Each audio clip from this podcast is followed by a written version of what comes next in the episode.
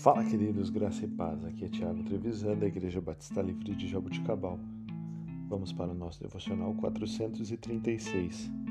Texto de hoje, Salmo 32, versículos de 1 a 4. Como é feliz aquele que tem suas transgressões perdoadas e seus pecados apagados.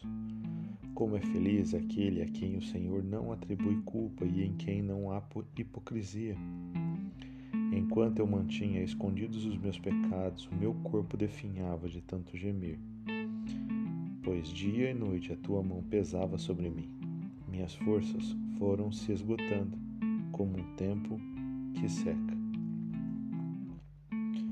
Queridos, fazer a restituição por erros do passado e reconciliar nossos relacionamentos é uma parte importante do crescimento espiritual.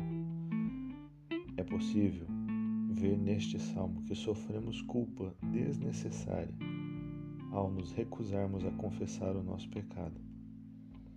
Como Davi declarou, podemos encontrar grande alegria quando recebemos o perdão.